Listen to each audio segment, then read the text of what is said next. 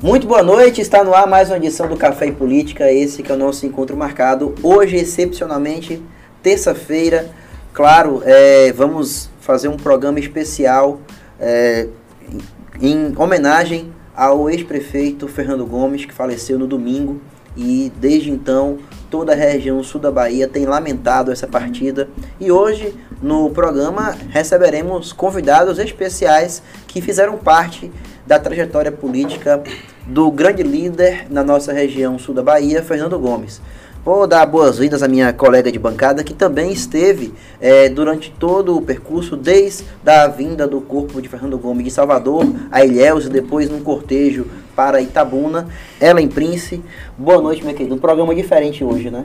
Boa noite, André. Boa noite a todos vocês aí de casa. Uh, programa diferente e triste, não é? Quer dizer, hoje, a gente, hoje, na verdade, não, domingo, não é? Enfim, a gente perdeu esse grande líder político, maior líder político, não só de Itabuna, mas também do sul da Bahia, que é Fernando Gomes, cinco vezes prefeito da cidade, três vezes deputado federal, inclusive sendo deputado constituinte. Exatamente. Participou desse processo, desse momento tão histórico, não é, para o nosso país. Então, é um, é um político que dificilmente a gente vai conseguir ver novamente aqui na cidade. Eu acho que posso dizer até impossível pelo histórico dele, porque não vai ter outro que participou da nossa Constituição. Né? Então, esse peso que Fernando Gomes tem, essa responsabilidade, uh, é algo que é, é, é, dele. Vai levar, foi com ele, não é uma pessoa que morreu o homem e nasce a lenda, o mito, Perfeito. o ícone, não é? Como você pontuou, eu estive em Ilhéus ontem no aeroporto para poder acompanhar a chegada e participar do cortejo também até o Candiadória e no momento, André, que abriu a porta ali do, do aeroporto, que saiu o carro do bombeiro com o caixão em cima, acho que aquele momento, não só eu, mas todas as pessoas que estavam lá, caiu a ficha uhum. ali, né? Que realmente tinha acontecido e foi uma emoção para todos os lados, as pessoas realmente muito abaladas. Porque independente de, de, de você ter votado em Fernando, independente de você ter ou não participado do governo dele de alguma forma, independente de você aprovar ou não as políticas dele, não tem como você não admirar, você não respeitar quem é Fernando Gomes, não é? Então, acho que todo mundo na cidade tem uma história para contar com ele. Em algum momento, os caminhos se cruzaram de alguma forma. Eu acho que é isso, né? É, a gente vai falar mais sobre falar tudo isso, sobre porque isso, realmente porque... muita emoção. Estamos aqui com dois convidados especiais. É, e claro, durante todo o programa, outras figuras que fizeram parte da vida política e pessoal de Fernando Gomes estarão aqui em nosso programa. Uh, vamos começar com José Erivânio Sobreira dos Santos, o babá cearense, que foi vereador em Tabuna, amigo pessoal de Fernando Gomes. Babá, seja bem-vindo ao nosso programa, um programa especial de homenagem a Fernando Gomes. Boa noite, André, é, Eli, Barbosinha. É, Para mim é uma, é uma satisfação participar desse programa, né? Num momento triste que a gente está tá vivendo por questões da perca do, do grande lito. Eu chamo a lenda, né? É. A lenda Fernando Gomes. Mas vamos lá, vamos aí desenrolando no decorrer do programa. Com certeza. E quem também está aqui ao lado de Babá Cearense é Barbosa Filho. Ele que amigo pessoal de Fernando Gomes e também marqueteiro responsável aí por vitórias é, eleitorais uh, do Fernando Gomes. Barbosa Filho, Barbosinha, né? Uhum. Seja muito bem-vindo ao nosso programa. Obrigado por ter atendido esse convite num momento tão delicado né, para amigos e familiares. É, obrigado a vocês também pelo convite, né? E eu realmente hoje eu vi atendendo o convite do, do Rick, é, não poderia deixar de vir, sabendo que você ele, ele está aqui, né? O Babá Cearense também. Fiz questão de vir, mas realmente não, não estou me sentindo bem desde o uhum, domingo, né? Uhum. Primeiro porque as notícias de Salvador eram muito distorcidas, né? Alguns jornalistas davam informação, a família desmentia. Eu ligava para alguns familiares, me diziam que estava tudo bem, que ele ia ter alta. Enquanto isso, ele já estava numa situação muito grave, né? É, teve a perna amputada, eu fiquei sabendo só no domingo. E quando eu soube da notícia, para mim foi um baque, né? Primeiro porque é, a gente todos nós vamos morrer um dia, essa é a única certeza que nós temos. De fato. Mas nós nunca esperamos a morte, né? Uhum. Isso é um dom de Deus até, porque se todo mundo ficasse esperando a morte, ninguém vivia, né? Então a gente espera sempre viver muito, né? Por mais que a gente saiba que a cada segundo a vida muda. Mas a, ninguém espera a morte, né? E eu não esperava. Eu, eu, por conhecer Fernando, cabra forte, né? Como se diz aí na gíria, é, um sertanejo nato, né? Aquele cara que... Outro dia eu fui numa fazenda com ele e não consegui acompanhar ele. Ele pegou um facão, saiu cortando mato e desapareceu na capoeira. E eu não consegui. Depois eu falei, rapaz, que vitalidade é essa? Deus abençoe, né? Porque eu, eu tinha um, a metade da idade dele e não conseguia acompanhar. Mas era isso, então a gente não esperava. E ele brincava, inclusive. Ele dizia, rapaz, só vou morrer depois É. dos 100 anos. Ele falava. né? É, porque minha mãe viveu 100 anos, meu pai viveu 105 anos, então vou, vou morrer tarde, não vou morrer com 100 anos. Então tudo isso, né, aliado à saúde que ele tinha, a gente acompanhava, ele tinha uma vida saudável, apesar de algumas coisas que a idade vai trazendo, né? Mas nada que debilitasse Fernando. Eu nunca vi Fernando debilitado numa cama, né? Foi a primeira vez. Então, assim, foi um choque muito grande. E pelo que ele representava, né, para Itabuna. E eu acho que agora é, fica um vácuo na política e eu espero que apareça um alguém, né, adiante, não que vá substituir, Substituir, ninguém, ninguém Claro. substitui ninguém, né, mas que é, cubra essa lacuna que ficou vaga na política itabunense. Porque o Fernando, queira ou não, mesmo ele dizendo que não seria mais candidato, e a gente sabia desde a última eleição que ele não queria realmente, mas ele era uma sombra para todos os políticos, né? Então, hoje, por exemplo, Augusto está no poder, mas vivia com aquela sombra, então ele corria para ser o, um grande líder. Eu espero que ele continue correndo, mesmo sem a sombra, né? De Fernando. O- os adversários temiam a volta de Fernando, então isso acabava mexendo, né, Babá, com a política local, né? Eu sempre falava que eu mesmo não acreditava que ele não fosse mais candidato. E um dia eu até falei para ele. Eu digo, eu só acredito que, que você não, é, não será candidato quando eu ver, quando chegar 2024, A eleição. a eleição, aí eu vou acreditar. Se você não for candidato, eu vou acreditar. Porque a política estava no sangue dele, né? Ele vivia a política 24 horas. Então, era. é, é, eu costumo, às vezes, quando a gente está. Porque a gente passa um período, é, vamos dizer, junto, né? E um, um período afastado. Porque eu virei. Fui oposição, não ao homem, fui oposição ao governo Fernando Gomes. Mas a gente, quando se encontrava por aí, a gente se cumprimentava e tinha aquele Tinha um respeito, né? de Uhum. De tanto eu com- como ele pela pessoa, né? Uhum. Porque eu sempre dizia ele, digo, eu não tô aqui no meu problema não é com você, o meu problema é com a, a sua gestão, com os seus secretários e com a série de coisas que você vê e, e como vereador você tem que É. fiscalizar e o que acha que está errado denunciar, né, André?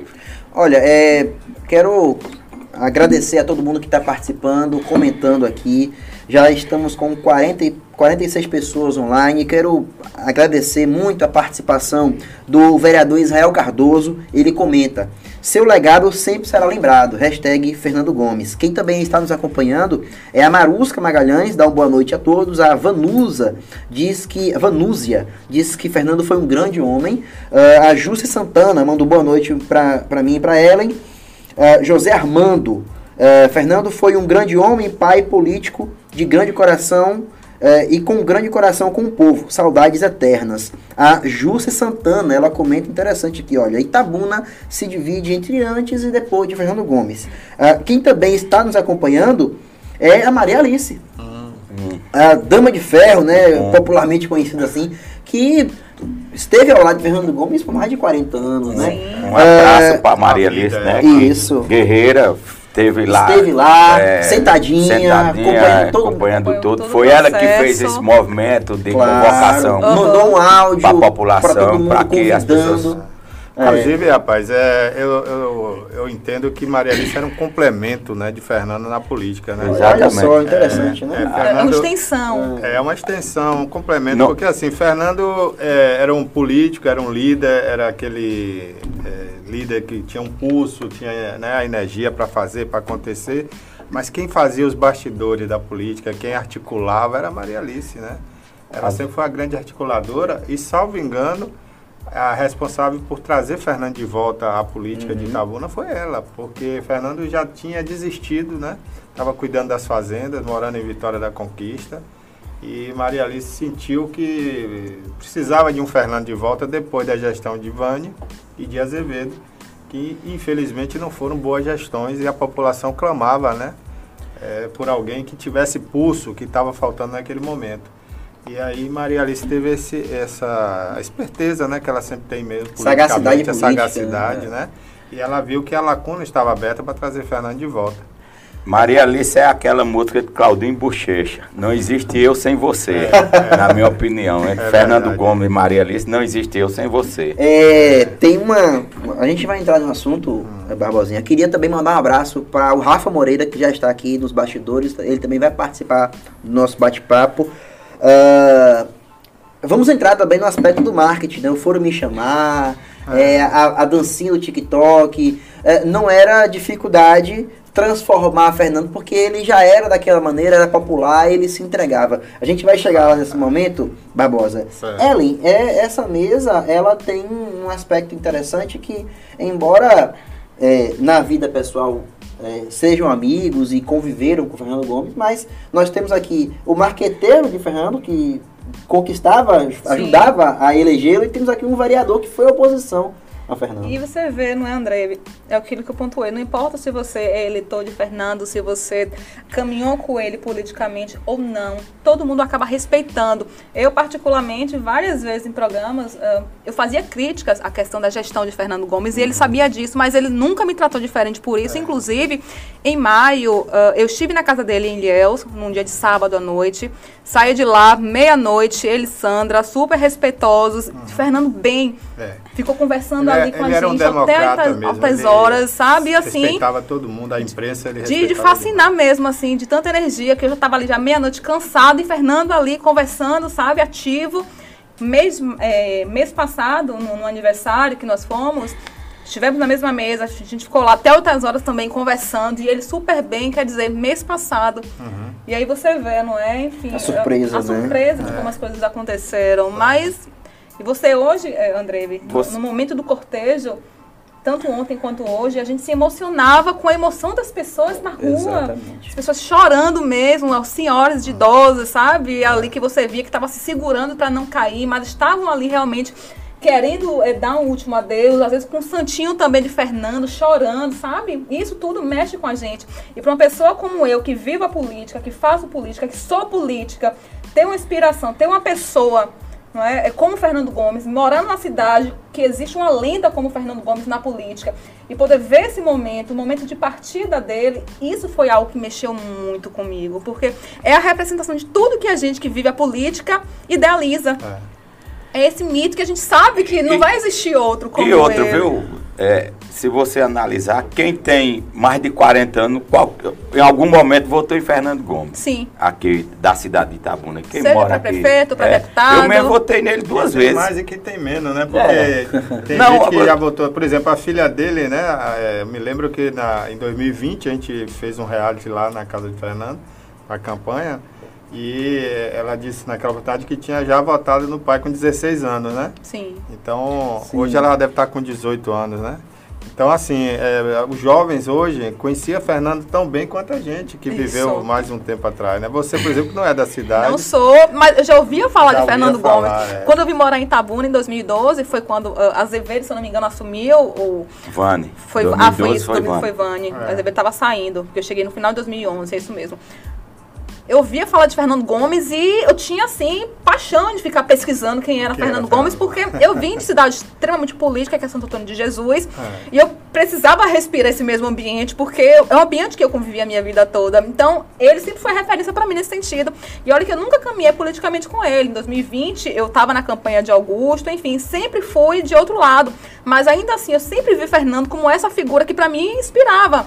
Eu não me segurei em termos de emoção. Eu estive lá ontem e hoje também, o dia todo, porque para mim eu, eu não estava acreditando, sabe? Você vê essa figura que é Fernando Gomes, essa lenda, e você vê que ele, assim como todo mundo, ele vai ter o mesmo destino, teve o mesmo destino que todos nós, enfim, ah, é humano. É humano, né? É humano, não é aquela lenda somente, é, ele é um ser é, humano também, é, não é? Certeza. Isso é ver esse momento. Embora a gente não acreditasse, né? Que eu, como você falou, viu ele em maio, eu vi, no dia do aniversário dele, saiu aquela foto com o Capitão Azevedo. Eu digo, rapaz, o, o homem tá forte. Teve em maio, tudo, né? em junho, dia de... Em junho, dia 30 é. de junho. É, que é o aniversário dele. É, estava forte. Estava forte lá. É tanto que quando surgiu a notícia que ele tinha é, sido internado, né? Inclusive eu ouvi um áudio hoje da, na Rádio Difusora com Sandra falando, dizendo que ele estava tava igual a o El Safadão, aquela com a dor na coluna, não sei o que, é. tenha travado Sim. e tal. E de repente é, é, a coisa era mais grave, é mais grave. E, é surreal. E, ninguém sabia. Né? Surreal, né? assim, na, na, velocidade que as coisas aconteceram, você vê que todos nós, né, enfim, como somos frágeis, por mais é. que a gente esteja ali vendo aquele monumento, que Fernando para mim é um monumento uhum. político, não é? Não é somente um homem, é um monumento. Vamos lá, então, olha, eu queria só para encerrar aqui uh, os comentários, mandar um abraço para a Adriana Neves, também está nos acompanhando. Uh, Agna Paula, dá uma boa noite. Junho Paim, a história de Agna Fernando... Paula, minha esposa, né? Agna Paula, olha, a primeira dama de Babacearense está aqui nos acompanhando. A história de Fernando jamais será esquecida, comenta Júnior Paim. A Adriana disse que Fernando, sem dúvida, deixou um grande legado político. Uh, o Júnior Paim toca num aspecto importante. Ah, manda um abraço para o Oscar da Compasso. Ele parabeniza a ah, que é um ícone da comunicação, âncora Se em você me permite, a, claro. a Compasso em 2011 fez uma pesquisa para saber a audiência da TVI, né? Uhum e surpreendentemente deu uma audiência muito alta, né? Queria até mandar um abraço para ele. Claro. É, e nós temos essa pesquisa lá até hoje como referência. Um abraço, viu? A Compass é uma grande empresa de, de pesquisa, né? Isso. O Júnior Paim diz o seguinte: Fernando marcou um ciclo do populismo político. Não se verá um outro político tão populista quanto ele em Itabuna. De fato, aí tem a questão do ciclo, né? É, quem falou isso, que me, me, lembra bastante, foi o, o Bené, uhum. o Derivado Benedito, escreveu um artigo que para mim foi um, um, um, um guia para entender como funciona a política em Tabuna. Nós tivemos o Girano Amado, que também faleceu é. de acidente de carro é, na estrada Itabuna Ilhéus, uhum. na semana de aniversário da cidade. E Fernando Gomes também é. na semana de aniversário da cidade. Você vê então, que não é coincidência, né? O, a família Amado é, tinha uma ligação muito forte com Itabuna. Né? A Amélia Amado, inclusive, Sim. foi quem criou a FESP, que hoje é o ESC, né? Uhum. E o Fernando tinha a, a, sua história misturada, né? Porque você vê, Itabuna tem 112 anos, o Fernando tinha 83, né? Uhum. Então, Mais de 40 ligado à política É, 80% da, da idade de Itabuna foi vivida por Fernando Gomes e, e participando da história e construindo Itabuna, né? De fato. E aí, a gente vai ter agora é, essa história do Fernando junto com a, a, história de Itabuna e do aniversário da cidade. Uhum. Ou seja, ao mesmo tempo que comemoramos o desenvolvimento da cidade, 112 anos, também vamos lamentar é, a é. falta desse líder político. E essa questão do populismo é interessante porque Gileno Amado era um coronel do Cacau que também encerrou esse ciclo de coronéis e vem esse ciclo de políticos é, populistas, é. que era povão e tudo mais. Agora a política requer uma nova roupagem, né? É. Você como marqueteiro, é. Barbosa, pode falar com mais propriedade sobre isso. Com muito certeza. mais polido, muito é. mais politizado, verdade, é, né? Na verdade, Mas eu acho que não acaba, não. Você acha que ainda tem eu, político? Com certeza. Não, aí na verdade, se não você, acaba, ó, se você for reparar a história, eu não sou daqui, né? Uhum. Eu vim para cá na década de 70, final da década de 70, 79, para ser mais preciso. Primeira vez que morei em Itabuna e sempre ouvi a história de Alcântara, né? Uhum. Que era um hum que foi muito populista também, Sim. né? E o enterro dele também José foi, Almeida de Alcântara. É, foi muito concorrido aqui em Tabuna. E é, essas figuras lá atrás não existia o marketing na política, mas existia a inteligência que é as sacadas do marketing, do, né? Do que o próprio candidato fazia. Por exemplo, o Jânio Quadros teve a ideia, a sacada de usar uma vassoura né, para varrer a corrupção, corrupção para varrer exato. não sei o quê. Isso era marketing, né? Uhum. Então o marketing, na verdade, sempre teve presente, não de uma forma organizada uhum, e profissional. Uhum, Perfeito. Babá. É isso daí. Né? Você, você disse que o populismo está embaixo, eu acho que não está. É.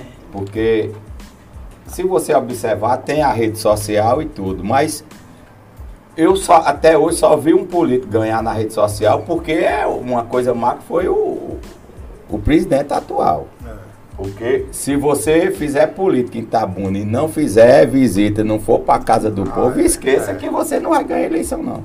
Seja prefeito ou seja vereador. Na verdade, a é. rede social é um complemento, É um não complemento, é?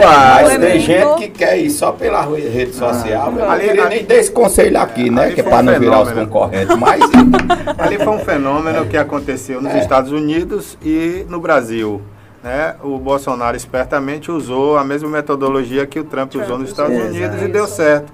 Mas agora, eu amigo, acho que não dá. O- O Barbosinha é melhor para falar Olha, disso, né? os homens de toga, né, que estão lá no Supremo Tribunal, já deram um jeitinho de é, controlar as redes sociais. Então agora, para você ganhar usando a rede social na política, vai ser muito difícil. Aí tem que ser. Primeiro, você não renovar, pode mais compartilhar a informação como era antes, né?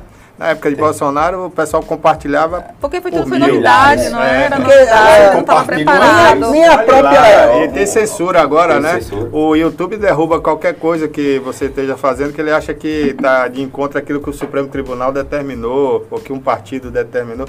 Então agora está horrível você né, conseguir conquistar muitos seguidores. Você vê que uma live de Bolsonaro no início tinha quase um milhão de pessoas, hoje não dá 100 mil. Uma live de Bolsonaro às vezes dá 10 mil, 20 mil. Olha quanto caiu, né? Babá, é, você em algum momento, é, o Fernando Gomes é, foi conversar com você por conta de alguma, é, ma- alguma denúncia, alguma é, crítica que você fez ao governo na não, Câmara? Não, não, nunca. De que maneira ele, Ele- respondia? Não, ele recebeu as críticas, às vezes, é, eu lembro, lembro muito bem de uma que é, ele estava construindo a, a, a- o calçadão ali da Avenida Beira Rio.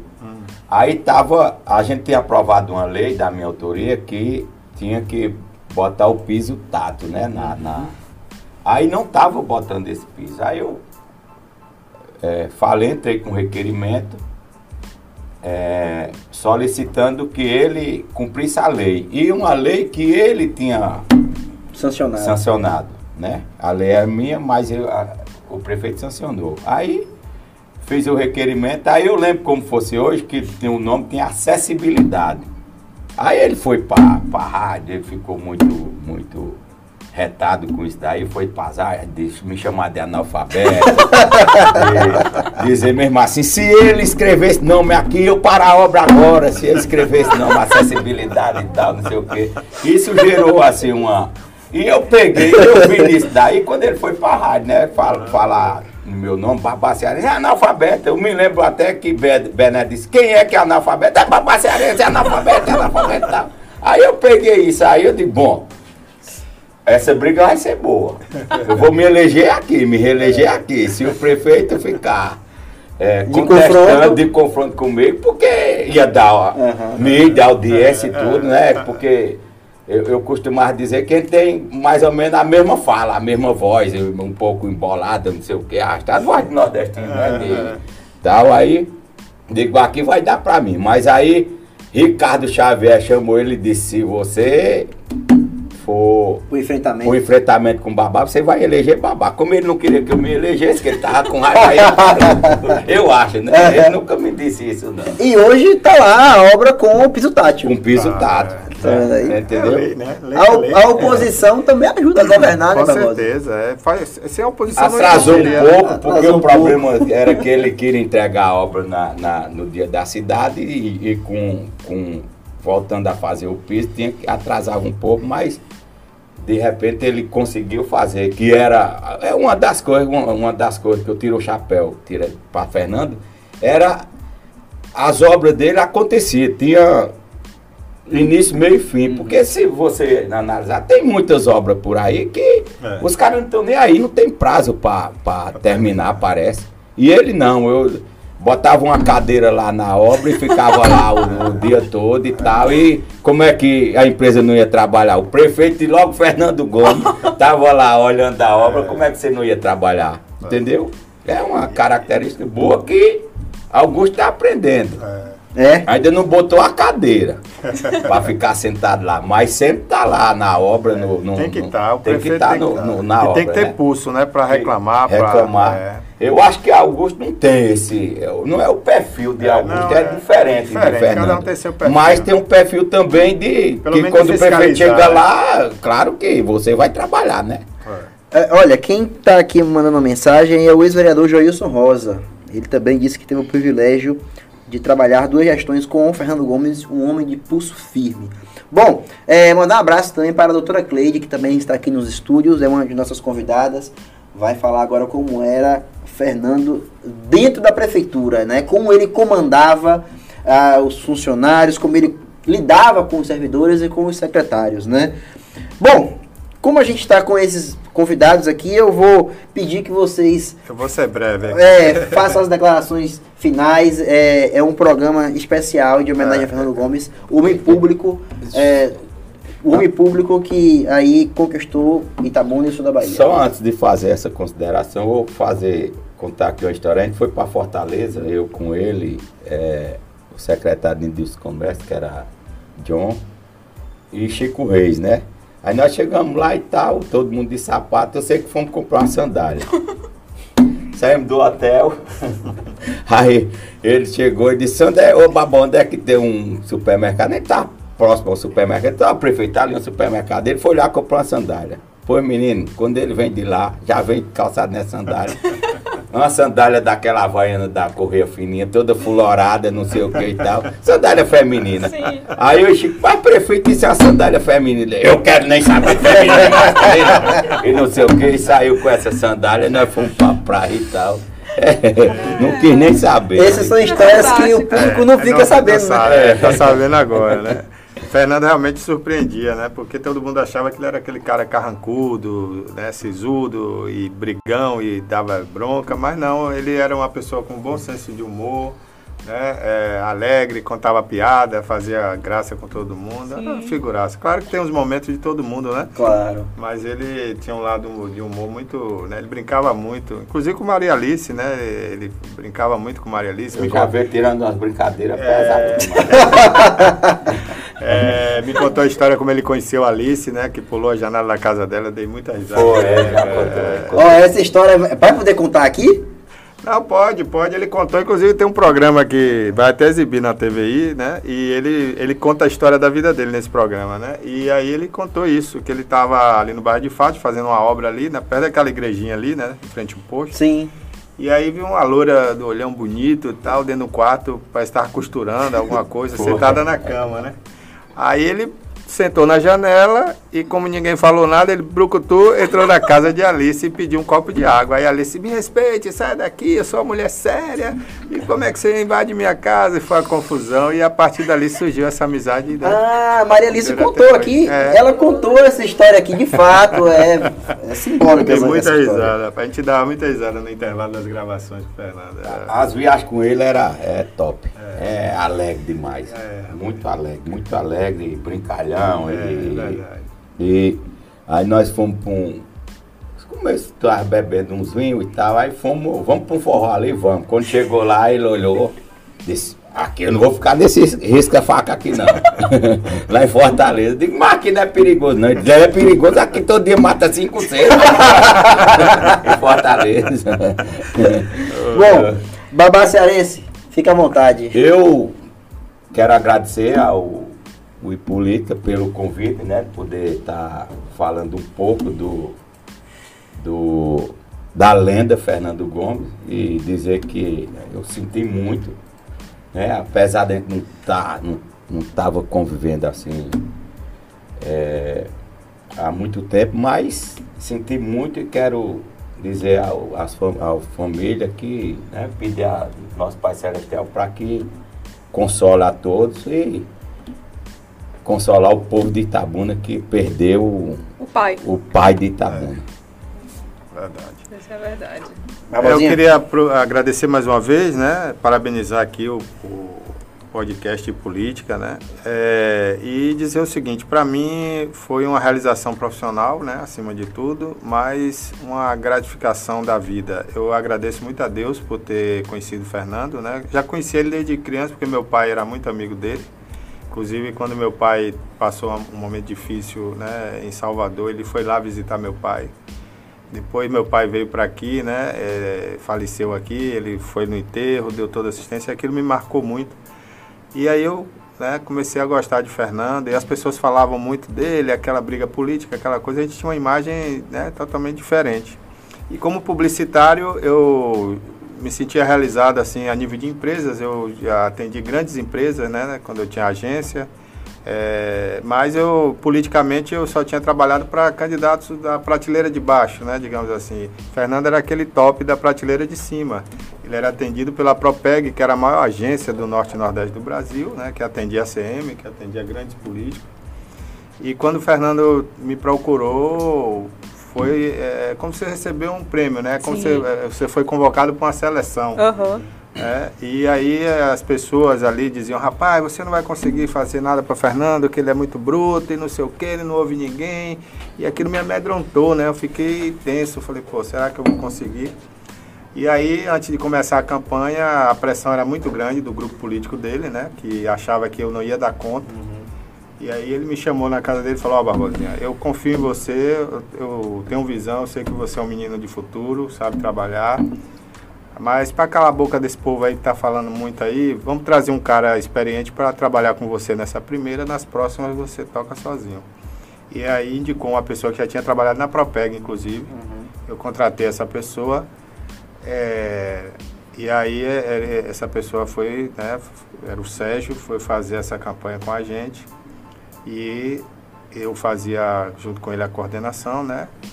e vi que era muito bom trabalhar com o Fernando. A partir dali foi ótimo. Em 2016 nós estivemos juntos de novo, fizemos aquela campanha da volta dele, né? A questão da música, vou esclarecer mais uma vez aqui que as pessoas só me perguntam isso. A gente estava na UZEM para fazer o lançamento da campanha dele, eu ia lançar o jingle da campanha naquele dia. E aí Fernando chegou junto com Aleluia, com Jonga, Bacelar, e tinha vindo da, de viagem e tal, e chegou cantando, ele chegou cantando. Foram me chamar, eu tô aqui, quer que é? Foi uma festa muito bonita. Aí quando ele cantou, eu falei, eu não sabia que o Fernando cantava. Aí eu vou botar ele para cantar o dingo. Aí nem lancei o dingo que eu ia que eu ia lançar naquele dia. Aí falei, não, esse dingo já não presta mais. Eu vou fazer é. um Fernando cantando. E aí no dia seguinte a gente foi lá no comitê que ficava ali perto do Palace Hotel, né?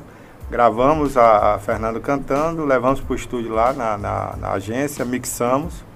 Charles, que é um maestro né, nessa parte de música, a gente mixou com funk, com rap, ficou legal. Aí eu disse, ó oh, Fernando, ficou muito bom, agora eu quero que você venha no estúdio para a gente gravar o clipe. E aí é, não tinha começado o programa ainda, o programa ia estrear no outro dia à noite. Aquela correria de Aquela campanha. correria, né? E aí o staff de Fernando, político, né? O pessoal que estava com ele, não queria que eu, quando viu eu botar o fone branco, pedir ele para dançar, o pessoal, não, rapaz, você é maluco, você vai ridicularizar Fernando, ele é um homem sério, não sei o que. Eu falei, rapaz, isso é marketing. Não, mas isso aí não vai dar certo. Eu acho que até Rafael estava lá, não foi, Rafael? Rafael também na época foi contra. Aí, Rafael foi contra, né? Ele tava, tava vai explicar, ele, ele vai explicar daqui a é, pouquinho. Tava ele e Dinei lá e todo mundo foi contra. Eu sei que no outro dia começou o programa e foi um sucesso a música. E aí o próprio Rafael depois ligou para mim, não foi, Rafael? Rafael falou, rapaz, já que você tinha razão, parabéns e tal. E a partir dali eu fiz todo o trabalho, né? Eu procurava, eu trabalho no, no estilo de gincana, né? Cada palavra dita pelo candidato eu tento transformar uhum. em alguma coisa, em algum mote. E a campanha deu super certo, ele foi eleito. E nessa última agora, ele disse para mim que eh, seria a última campanha, porque ele não queria mais ser candidato mesmo. Uhum. E aí eu procurei trazer as cores da primeira campanha dele, que foi azul, vermelho e branco, né? E fiz várias homenagens para ele, porque, é, inclusive eu postei aqui na internet ontem, né? Eu acho que a homenagem a gente tem que fazer em vida, né? Depois que morre claro, não adianta. Claro. Porque o corpo está ali, mas a alma já foi embora. Então eu fiz uma homenagem a ele lá na casa dele, mostrando a ele o que seria Itabuna se não fosse ele, né? Ele ficou muito emocionado, chorou inclusive. E eu me senti realizado em fazer isso. Para mim, ali já tinha fechado o ciclo, porque ele disse que realmente não queria mais ser candidato, não queria mais estar na política. Isso Você vai morrer dizendo: eu fiz uma campanha que elegeu Fernando Gomes prefeito de Itabuna. Duas, duas, duas foram 2003, duas. 2004, né? E, e depois em 2016. E a de 2020, infelizmente, é, a gente sabia que a pesquisa mostrava que ele não ganhava, né? Uhum. Porque Fernando passou os quatro anos dizendo a todo mundo que não seria não candidato. Seria candidato. É, então ele fez um marketing ao contrário contrário. E para reverter isso ficava difícil e era a vez de Augusto mesmo, né? A gente Sim. sentia O isso. ciclo, né? É. Bom, Então tá aí, eu quero agradecer né, a vocês, agradecer a Deus acima de tudo que me deu a oportunidade de ser realizado como profissional, né? Sim. Hoje, se eu quiser parar de fazer marketing político, eu posso parar porque eu fiz o Itabuna, eu fiz o top, né? Sim. Trabalhei para o melhor, o melhor político, o melhor não, candidato. não tem mais degrau para você subir Não, nesse é aspecto aqui no prateleira, Tabuna. é, essa é a prateleira de cima. Agora só se eu for fazer de estado, né? Sim. Então fiquei muito feliz e ontem eu fiquei triste pelo homem, pelo ser humano Fernando Gomes, né? Que a gente não vai questionar as coisas de Deus, mas que eu achava que ainda tinha muito para viver na vida, né? As filhas estão aí adolescentes ainda, né? Sim. Mas Deus sabe de tudo, né? Com certeza. Quero deixar aqui um abraço a todos, os amigos dele, a família, né? É, e meus sentimentos a todos e que Deus console os nossos corações, né? O meu ainda está sendo consolado. E hoje eu nem fui no enterro, eu estava no programa da televisão, né? Mas estava acompanhando as imagens ao vivo lá e ainda estava muito triste, Abalado. muito abalado. Obrigado, Ellen, obrigado. Tô viu? lhe Obrigado. devendo. É, com certeza. Ah, eu vou, eu vou, meu É, bem, você era, no- era nossa parceira, né? É, agora continua, É, mas continua. só vive aqui agora só, no Política, é. só vejo ela aqui no Política. Tô me. Um organizando. abraço, Bom, aqui conversamos Valeu, um abraço, com um. Babá Cearense, com Barbosinha. É, hoje o programa cheio de convidados. Mandar um abraço aqui para o doutor Fábio Vilas Boas, que daqui a pouco estará aqui com a gente, também participando do nosso bate-papo. Vamos chamar aqui o Rafael Moreira e Rafa tem, Cleide. Rafa tem que se explicar Rafa, aqui. tem- Ra- Rafa Moreira tem uma explicação a dar aqui aos nossos ouvintes. Olha, vamos falar, vou dar um alô para todo mundo que está assistindo aqui. Ah, Chefe Isma Lima diz: Fernando Gomes deixou o seu legado. Ele diz, Ellen sorriu, olha, já virou meme, viu, Ellen? Olha aí, quem quiser o sorriso de Ellen, tira um print aí, viu? Porque na foto ela não vai sorrir. Neide Oliveira, o Partido Solidariedade Itabuna reconhece e admira a dedicação de Fernando Gomes, só temos a agradecer. Ah, Jos- Josué Carlos Cabral. O povo itabunense perdeu um grande líder e deixou um legado importantíssimo que jamais será esquecido. Sou morador de Conquista, mas no meio político o nome dos grandes líderes são divulgados. Bom, vereador Ivan Júnior de Itajuípe, Fernando ficará na história de Itabuna e região. Ele sempre foi um prefeito visionário, sempre pe- pensou à frente. Alex Batata, grande despedida e a altura do legado de Fernando. Cida Matos, Fernando é um guerreiro que vai ficar vai deixar saudades. Maria Alice diz que muito obrigado pelo reconhecimento ao meu trabalho e minha fidelidade. Maria Alice nos acompanhando aí, audiência altíssima, eh, audiência qualificada. Obrigado a todos. Com, continue compartilhando, curtindo, comentando. Nós já chegamos aqui a 180 pessoas online. Nesse momento, 100 130 pessoas online. Que bom, Ellen. Estamos chegando assim num patamar bom de audiência. Sim, Nosso porque trabalho está sendo reconhecido aí. esse é E o claro, os convidados, né? Agradecer os convidados, Claro! né? Olha, Assiste estamos aqui plano. recebendo duas figuras que também fizeram parte da vida pessoal e profissional do ex-prefeito Fernando Gomes. Bom, dar as boas-vindas à doutora Cleide. Seja muito bem-vinda, doutora. A senhora que fez parte aí dos governos Fernando Gomes. Seja bem-vinda ao nosso programa. Bem, eu quero agradecer, né, apesar do momento muito triste né, que a gente está vivendo, eu acho que ainda estou com a cara de choro. É, mas agradecer a oportunidade de estar aqui falando desse ícone, né, da política de Itabuna, acho que da Bahia, como é, o governador fez questão de ressaltar, além de ser cinco vezes prefeito, foi três vezes deputado, foi constituinte, como ele tinha orgulho de dizer, né? Uhum. Fui um deputado constituinte. Então, assim, é uma pessoa muito importante para a cidade, para a região, para o Estado, até para o nosso país, porque foi constituinte. Sim. E eu tive a oportunidade, a grande alegria de poder fazer parte não só do grupo político dele, mas também de funcionários e do ciclo de amizade também. Fernando não é só um político, um patrão. É, eu digo sempre que a gente que conviveu com o Fernando, é, a nossa relação de trabalho era além trabalho. Vou encostar um pouco o microfone. É, Era, era uma relação de amizade mesmo, né? Porque a gente despachava às vezes na casa dele, e tudo que ele fazia ele chamava.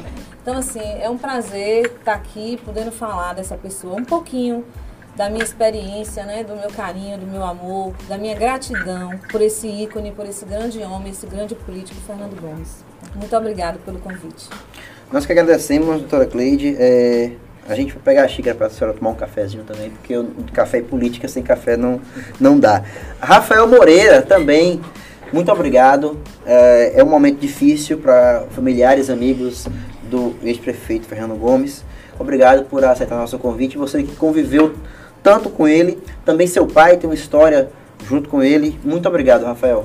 Obrigado, Andrei. Obrigado a ele pelo convite, a Rick. É, sei que a, o dia hoje não está sendo fácil, né? Desde ontem não, eu tenho, desde quarta-feira a gente está com, com, com, um dia meio, meio complicado por conta das notícias. E, mas mesmo assim, falar de Fernando Gomes, né, ainda mais nessa hora é um prazer né, é, falar sobre ele, sobre o legado que ele deixou aqui na nossa cidade. Bom, é, a gente vai entrar no, aspecto pessoal também. Queria começar com a doutora Cleide e você também pode complementar, Rafael. É, Fernando tem muitas histórias, né? É um homem de muitas histórias, muitos causos. É tanto que ele está no imaginário popular, né, Ellen? Sim, de muitas é. histórias que nem aconteceram, mas colocam folclórico, sabe? Kuma, falando Kuma. Ah, doutora, como era o Fernando administrador? A gente sempre, como eu falei, o conhece é, por, pelo que o povo fala, né? Uh, claro, o legado dele é indiscutível. Mas no dia a dia, como era Fernando Gomes gestor? Pronto. É, Fernando, ele sempre foi muito dono da situação. Então, assim, ele era uma pessoa de é, decisões, entendeu? Sim, sim, não, não. Fernando sempre fez questão de ver tudo pessoalmente. Eu vi Babá falando aqui sobre as obras e eu me lembrei do, da inauguração do. Lá onde é o antigo CESP, né? Que agora é, é José Edites, né? Não, José Edites não. O, onde funciona ali perto da FTC, que era o antigo CESP. Sim. Quando ele fez a reforma, Aí a gente, eu era secretária de governo e a gente tinha programado para inaugurar, né? Vamos olhar e tal. Nós fomos olhar para fazer a vistoria da obra, para entregar. Ele ia com a gente. E ele olhou assim e disse, esse rodapé aqui, o que é isso aqui? Quem foi que fez? Mestre, aí chamou o mestre lá, manda trocar, manda trocar, porque eu não vou inaugurar o CESP dessa forma, não. Isso aqui está mal feito. Então, assim, no dia a dia, Fernando lia todos os documentos, André. Tudo que eu levava para assinar, eu trabalhei em umas áreas muito, assim, difíceis, né, licitação e tal. Minha filha, o que é isso aqui? Quem ganhou? Por quê? Então, assim, ele tinha total controle do que estava acontecendo na gestão. Tinha uma lupa, olhava tudo. Olhava tudo, ele entendia de tudo. Muitas vezes eu me surpreendia, né? Porque é, até essa parte jurídica que é um pouco complicada, ele entendia e ele dava a opinião dele, sempre foi firme. E além de tudo, o pessoal fala aqui, né? Ah, que Fernando era aquele homem austero e dava bronca. Eu, eu particularmente, Cleide, nunca tomei um esporro de Fernando Gomes. Sempre convivemos, eu acho que mais de 18 anos. Né, de, eu comecei a trabalhar com o Fernando em 96, que é uma história assim engraçada. Se puder, eu vou contar rapidinho. Claro. Eu trabalhava com o PCdoB. E aí era assessora da Câmara de Léo e tal, no PCdoB. E conheci Maria Alice. Vocês falaram aqui de Maria Alice. E Maria Alice é a ela grande... Ela está acompanhando, ela é foi no nosso grande, programa. Ela sabe que eu amo Maria Alice. Ela é a grande responsável por eu ter feito parte, ter conhecido e ter convivido com essa pessoa que é Fernando. Ela me conheceu na Câmara, no tempo que ela foi vereadora, e aí é, ela gostou do meu perfil e tal. Ela falou assim, menina, ó, eu vou querer que você vá trabalhar com a gente. E nesse ano de 96, na eleição, é, Davidson foi candidato, eu fiz a campanha de Davidson. Uhum. E a uhum. gente fez alguns, algumas ações é, que impactaram a cidade, fechamos o jornal Região, porque vinha dizendo que Davidson era laranja de Fernando, e aquela confusão. E ela viu o meu trabalho e gostou. Depois ela mandou me chamar, uns 30 dias depois que Fernando ganhou a eleição, ela já era secretária de governo, né? Eu tenho muito orgulho de ter sucedido ela que é uma pessoa que eu admiro demais. É, o que vocês falaram aqui ainda é mais um pouco Maria Alice, viu? Porque além da questão política, ela é uma guerreira mesmo, ela é uma mulher forte. Ficou lá, eu, desde domingo que eu estou assim acompanhando, sim, mas sim. Eu, eu sinceramente eu não tenho essa fortaleza toda. Eu baqueei, eu tive que tomar remédio, minha pressão subiu, eu fiquei muito abalada. E ela lá, firme e forte. Então ela levou o meu nome para Fernando, né? Para me contratar. Eu já era advogada recém-formada, tinha, né? Tava trabalhando na Câmara de assessora parlamentar, mas não tinha ainda notoriedade, era começando. Ele disse, quem é, quem é, quem é? Disse, é a menina que trabalha com o pessoal do PCdoB, com o Léo, que era do sindicato dos servidores públicos, ele disse, quero não, quero não, quero não, comunista, comunista, minha filha, não quero não, quero não, quero não, Marisa. Aí a Alice falou assim, Fernando, A menina é boa, eu, Fernanda, eu tô lhe falando, eu tenho um olho clínico. O problema que ela lhe der, você vem pra mim, eu assumo, eu vou botar, que a Alice também peitava, né? Aí ele, ele disse, ó, então é problema seu, viu? Viu, Alice? É problema seu. E depois. Essa história aí é do bastidores. Nós, nós nos tornamos grandes amigos, grandes amigos. E graças a Deus, ele nunca precisou puxar a orelha de Maria Alice por minha casa. graças a Deus, trabalhei várias campanhas, inclusive. É, saudar nosso amigo Evaldo Miro, que está aqui também trabalhando na campanha comigo, um grande jornalista né, lá de Salvador, trabalhando na, nessa época da Propeg, junto com o nosso atual secretário de Comunicação do Estado, André Curvelo. Né? Então, assim, eu, minha história, André, se resume em dois momentos. Antes da minha entrada no grupo de Fernando Gomes e depois. Uhum. Tanto ele me ajudou muito na minha vida profissional, né? Porque me deu uma oportunidade, é uma jovem, comunista ainda, me deu uma oportunidade de mostrar o meu trabalho, como depois me deu referência. Quando ele disse que ia se aposentar, ele fez uma carta. Eu ia até trazer, gente, mas eu esqueci. Eu tenho essa carta guardada na minha casa, no é um cofre. Agora. No, meu, no meu cofre não tem joia, não tem dinheiro, viu, gente? Mas tem as coisas que eu tenho. É, que tem valor. Memória afetiva, é. memória afetiva. Eu tenho dois documentos. Um é essa carta uhum. e o outro é um, um documento que, de, uma, de um, um, fato na minha vida que ele me ajudou e eu guardei também. É, esses dias eu falei para ele, falei assim, olha, tem aquela, aquela carta ainda. Ele, ah, esse negócio, menina, deixa eu fazer uma nova. ele era assim. Então, assim, Fernando, ele sempre foi é, um gestor austero. Ele sempre foi muito preocupado com a coisa pública, de fiscalizar, de cobrar, entendeu? Na prefeitura de Fernando Gomes, na gestão, ninguém mandava não. Quem mandava era ele. E quem quisesse mandar, não tinha esse negócio de ilha que a gente vê hoje não, em dia. Não, Ilhas Primeiro, de governo, né? Secretários. Não, não. Como eu lhe falei, Andreve, nós estávamos sempre juntos, porque ele fazia disso uma família. Eu cansei de despachar na casa com o Fernando, lá na, quando ele morava lá em cima, na casa, na, na, no condomínio Nacional das Graças. Sim. E aí, e assim ia. Aí ele mandava fazer almoço, a gente. Minha filha, amiga de Esté, amiga de Fernanda, brincaram juntas. Eu, eu me emocionei muito quando eu abracei as meninas, né? Eu gosto de todos os filhos, tenho amizade com todos os filhos dele. Mas as duas meninas eu vi nascer praticamente. Sim. Esté nasceu dia 20 de fevereiro de 2000. Eu nunca esqueço isso, que eu achava muito doido, né? Falei, 20 de fevereiro de 2000. E Nanda, eu estava na casa de Fernando, porque era, como eu disse, era de costume, a gente trabalhava, mas tinha esse acesso, né? É, ele fazia assim, é uma extensão da prefeitura essa casa dele. E Nanda nasceu no dia 25 de agosto, é dia de soldado, de 2004, na campanha, no meio da campanha de 2004. Eu lembro como hoje, Sandra pegando o carro para ir ter Maria Fernanda. Então, assim, a gente tinha essa relação também com os secretários. Eu tenho até hoje, eu, eu mudei de grupo político, quer dizer, mudei não, né? Uhum. eu nunca saí do grupo dele, ele que se aposentou, disse que estava aposentado, vou para Conquista. Nunca deixei de ir para Conquista nos aniversários dele, nos aniversários de Stay.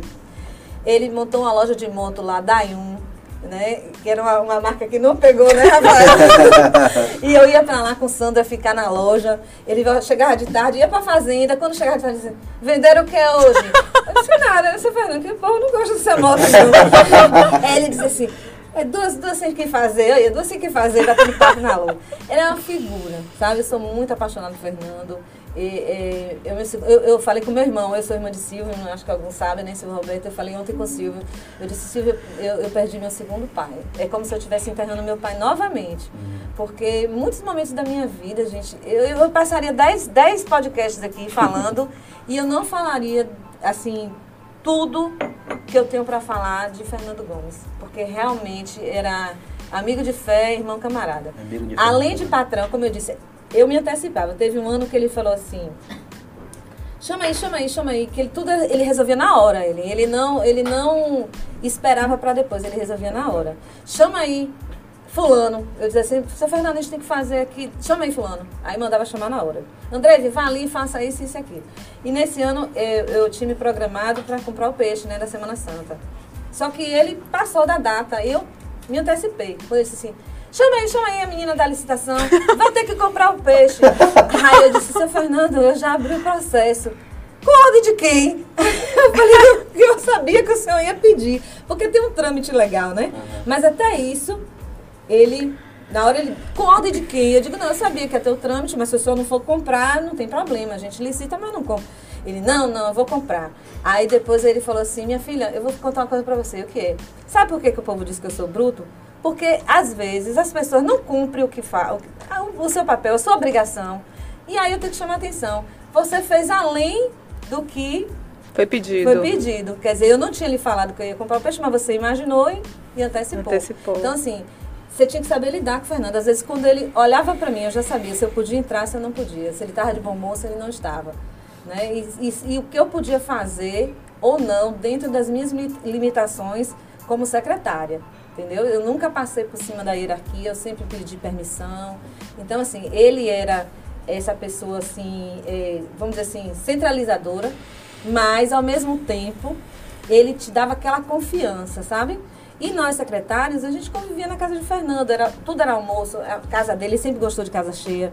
Aniversário dele, a gente ia pra lá. E aniversário da gente, sempre tinha uma, uma festinha. A gente tinha um hábito de juntar todo mundo e dar um presente só. Tipo assim, ele mudou, aí vai dar uma televisão pro quarto dele, um sofá, uma coisa assim, uma viagem.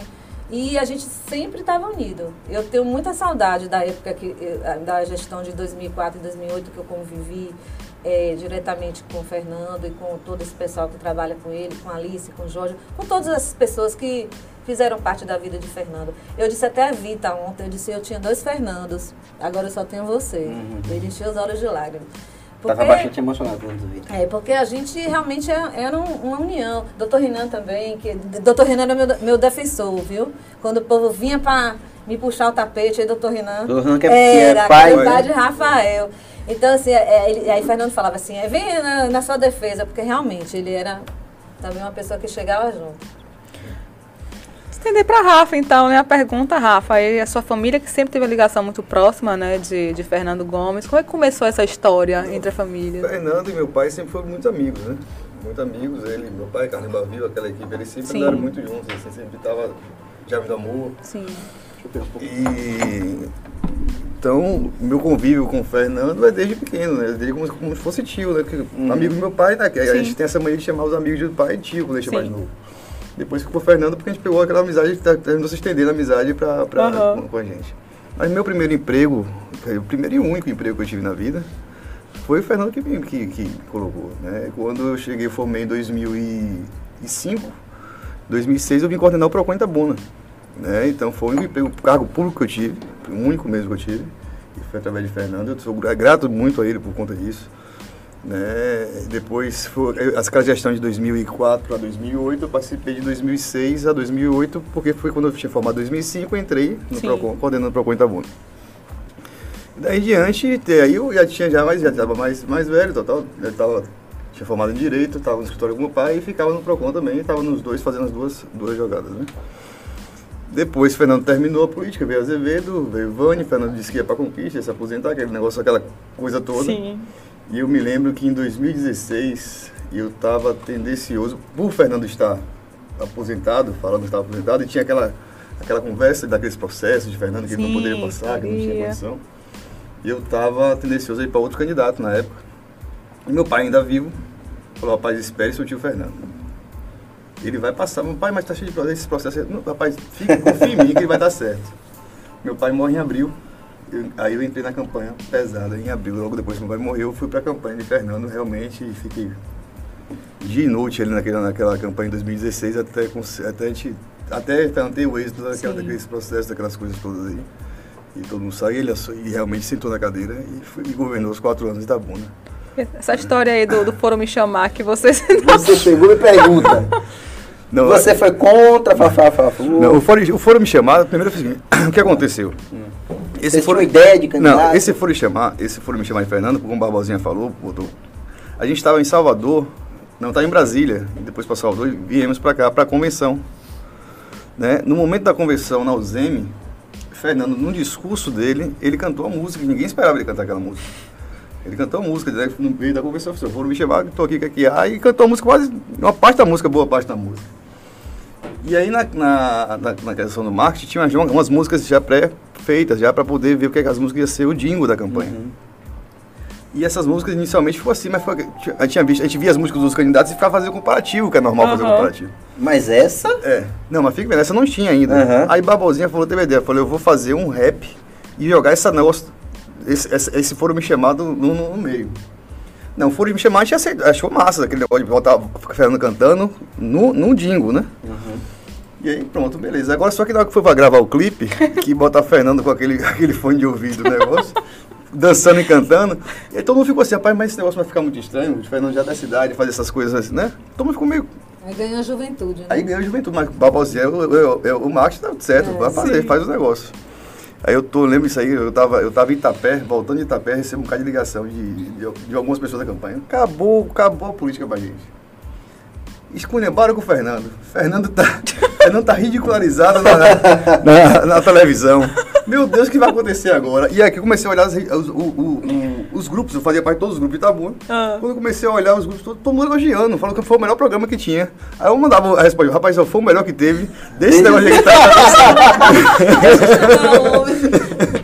É, foram me chamar, é a música Alguém Me Avisou, Dona Ivone Lara, é uma música antiga, um samba É, antigo, samba né? antigo, é. É, e o que, o que era genuíno, na verdade, porque ele entrou cantando, né? Então já fazia parte dessa questão de como ele se comunicava com o povo. E ele tinha essas tiradas, e o Fernando tinha umas tiradas assim que a gente, meu Deus do céu. E ele ia embora e dava certo. Ele tinha umas tiradas assim interessantes. Uma vez eu tava, eu tava conversando com ele, e aí a gente tava despachando e ele se irritou, recebeu o telefonema lá e se irritou, ó, minha filha, vou ter que sair. Me dá aí, adianta aí, adianta aí. O que foi, seu Fernando? Rapaz, o cara lá tinha vendido uma- umas, umas reses, né? E o cara pegou um, um- os bezerros tinham três meses e botou uns que tinham eh, menos tempo. É. Tipo assim, como se ele estivesse passando a perna no cara. E ele era muito correto. Tem uma coisa que era muito correto, Fernando. Fernando era super correto. Se ele falasse assim, ó. Eu sempre digo, ele era um homem de palavras. Se ele falasse assim, ó, eu vou resolver isso aqui pra você, pode ir embora tranquilo. E também nas coisas dele, pra pagar em dia, ele era sempre correto, não queria dever nada a ninguém. E aí, resultado, nesse negócio das redes. se ensinam não mesmo, é, ele é se verdade. irritou com, com o funcionário. E aí deu umas broncas no telefone, ah, só que, só que, que às vezes a gente nem entendia. As meninas perguntavam pra mim, a senhora entendeu tudo que ele falou, doutora? Eu digo tudo. Blusa aí, né? É, depois, até há pouco tempo, eu tava cobrando para fazer as traduções, né? da- da- da- dos vídeos de Fernando. Porque eu entendo tudo, desde sempre. Ele me ligava daqui de, de Itabuna, às vezes eu estava em Salvador, ele estava em Salvador, me ligava, querendo resolver as coisas no telefone, e as meninas, as secretárias dele ficavam tudo assim, ó. Ouve aqui, doutor, o que é que ele tá falando? Mas eu entendia tudo. E ele dando esporro no cara, eu falei assim, seu Fernando, o que foi que houve? Ele me contou a história, né? Que ele sempre foi, assim, de, de dividir. E aí falou assim, também, né, minha filha? Se ele fosse inteligente, ele não era meu vaqueiro, ele era o dono da fazenda. Ai, eu ri tanto com o seu Fernando. Aí pronto, eu peguei isso é, pra vida, né? Quando eu me irrito com uma coisa, quando a pessoa se irrita, eu digo, "Ah, mas rapaz, é, funciona. Se fosse, se fosse mais inteligente que você, ele tava mandando em você, não era o contrário. E ele era uma figura, ele era uma figura espontânea mesmo. Ele tinha umas tiradas assim que você não acreditava. Olha, só rapidamente aqui, mandar um alô para todo mundo que está nos acompanhando. É, daqui a pouquinho, Dr. Fábio Vilas Boas, ex-secretário estadual de saúde, também teve uma convivência com o Fernando Gomes ali também no momento da pandemia, né? No momento mais crítico da Crítico. pandemia. E, e até nisso, o Fernando marcou história, né? Ele foi prefeito de Itabuna Durante durante, a a pandemia. pandemia. Sendo idoso, né? Correndo todos os riscos. O Dr. Fábio Vilas Boas vai trazer alguns bastidores de como foram as negociações, de como eh, Fernando Gomes tratou essa questão eh, da pandemia em Itabuna. E já tem aqui eh, telespectadores dizendo: estou aguardando. Meu deputado federal, calma, a gente vai tratar desse assunto no final, porque o programa hoje é especial de Fernando Gomes. É, é, Eu queria que você, como uma pessoa que compreende a política de Tabuna, você atua nos bastidores, como é que você acha que vai ficar essa política agora sem Fernando Gomes? E Ellen, olha, o café Eu esquentou, acho viu? que Fernando Gomes é insubstituível. Sim. A gente, isso a gente tem que ter noção total que não tem, não tem, porque Fernando Gomes tem um carisma que ele conseguia passar de pai para filho. É, Sim. único. Você vê que os, hoje em dia os filhos são meio revoltados, né? Os pais falam, falam uma coisa, o filho não acompanha, acompanha o que eles querem, né? Aham. Acompanha, acompanha TikTok, acompanha... É do contra. É do, é, às vezes é do contra, às vezes é porque eles pensam realmente diferente, o mundo mudou realmente, então tem esse pensamento realmente diferente. Mas Fernando Gomes conquistava do avô, quer dizer, meu avô era fernandista, meu pai era fernandista. Né? Minha, meu eu falo pai de mãe, no caso, Sim. meu, meu avô pai de pai não conhecia, mas minha, meu, meu avô por parte de, de mãe era fernandista, minha mãe era fernandista, eu nasci fernandista. Então você tinha, meu filho É. né, naturalmente seria fernandista. Sim. Então ele conseguia passar isso aí de família. E eu acho que isso aí é uma coisa que não vai ter de tabu novamente. Eu acho que isso aí tá realmente nesse ponto. Nesse ponto e alguns outros pontos, Fernando Gomes é uma pessoa totalmente insubstituível. É, mas tem uma herança essa, política. Essa aí, questão né? da herança política de Fernando, a gente vai ter que avaliar após essas eleições de 2000 e ver onde é que o grupo vai se unir. Se vai ter essa união de grupo em, em prol de uma pessoa. Aí pode ser realmente que se torne uma nova liderança política. Se o grupo se o fernandismo realmente unir. E aí a gente só vai saber isso aí no futuro, isso não é uma coisa que a gente pode prever por agora. O fernandismo, ele se sustenta daqui para frente sem a figura dele em vida? Ou você acha que as pessoas naturalmente vão é, recuar nesse sentido? Porque uma coisa é você ter aquela dedicação, aquela paixão, porque você sabe que você quer Sim, colocar Fernando é. Gomes ali, você quer É. Fernando Gomes prefeito. Outra coisa é você ter essa mesma paixão, essa mesma disposição, sendo que ele não vai ser, não vai ser eu, ele. Eu acho o seguinte, lógico, que- Figura, lógico né? que ele não vai, não vai ser, o fernandismo não vai ser nunca o que foi antes, né? Sim. Isso, é- isso é natural. Mas eu acho que os fernandistas ainda têm essa, essa questão de união entre eles, realmente. Né? Eu acho que é natural que se unam em prol de alguma coisa. Não sei, eu acho que é muito cedo ainda para nomes, essas coisas, a gente não É pode claro. ser para falar. Mas eu acredito que sim, que vai, que vai haver sim uma união dentro do fernandismo, né? mais, pelo menos- pelo menos da cúpula mais, mais, Mais mais, próxima, dura, né? é? mais próxima. Das- raiz. Raiz. para não deixar esse, esse, esse, esse fernandismo morrer. Né? Esse, esse, esse, esse, essa questão de ser o fernandista, né? o Fernando, até o, o legado dele não ficar.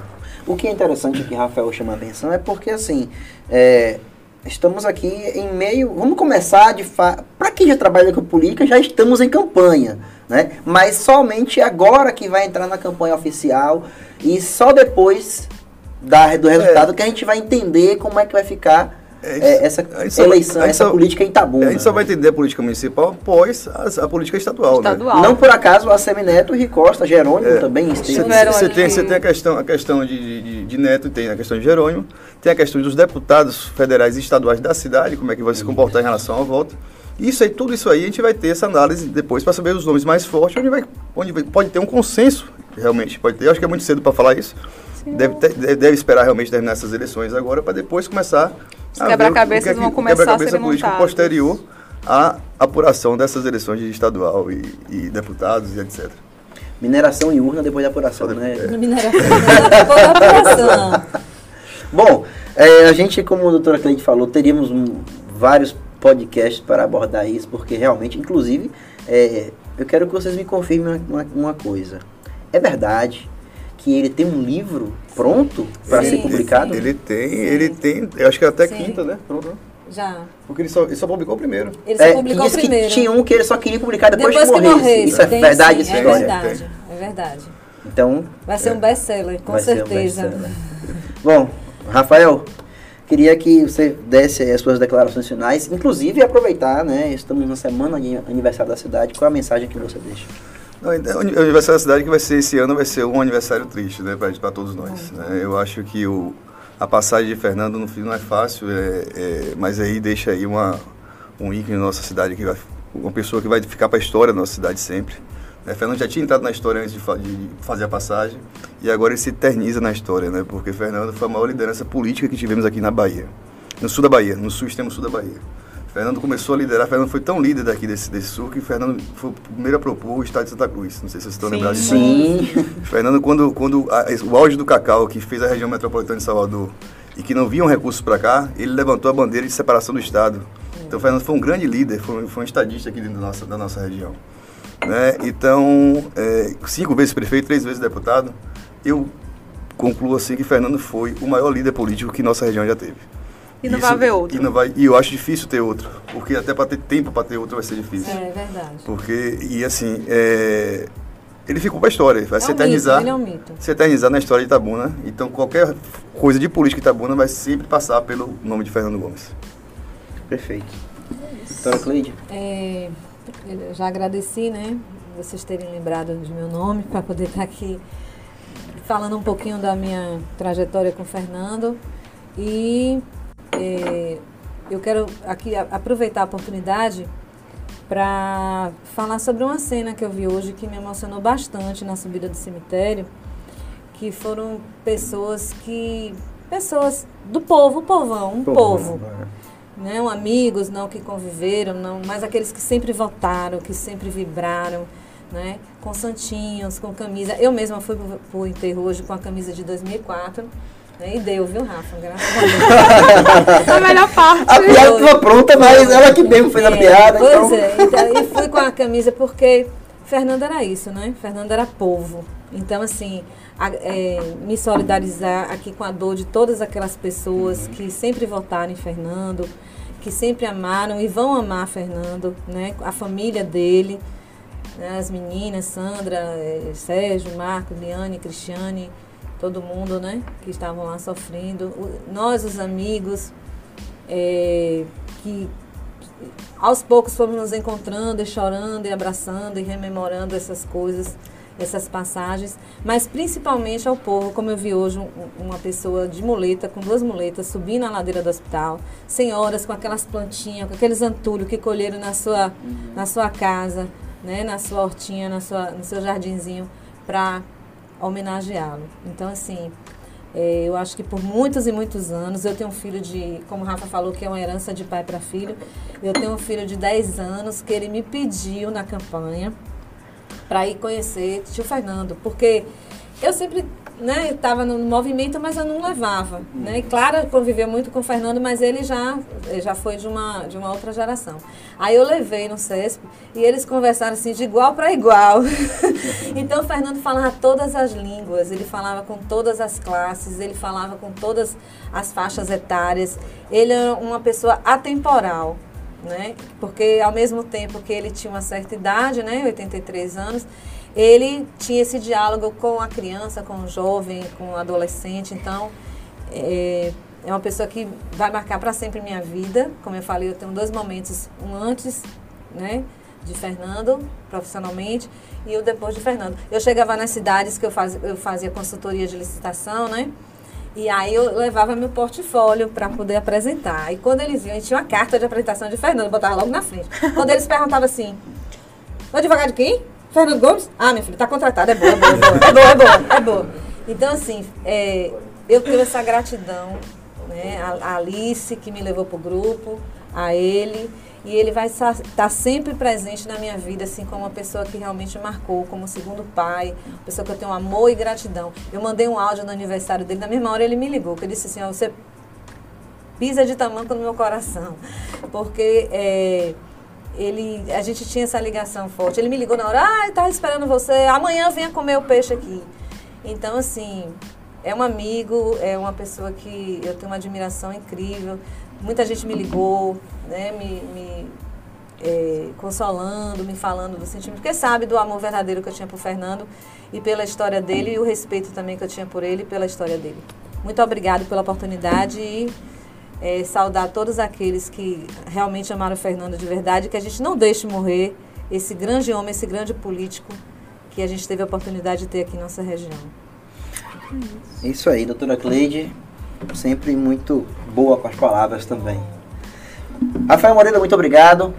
Bom, é, mandar um abraço aqui para Gilca Badaró, grande liderança também, mandando um abraço aqui. Disse o sentimento de falecimento de Fernando Gomes foi em toda a região, com muito respeito, pois foi suprapartidária, deixará saudades.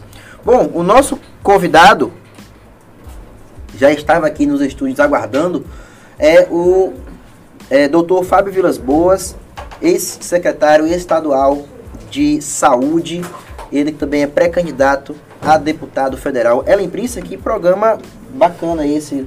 É, a gente rememora momentos é, marcantes da vida pessoal e também profissional de Fernando Gomes.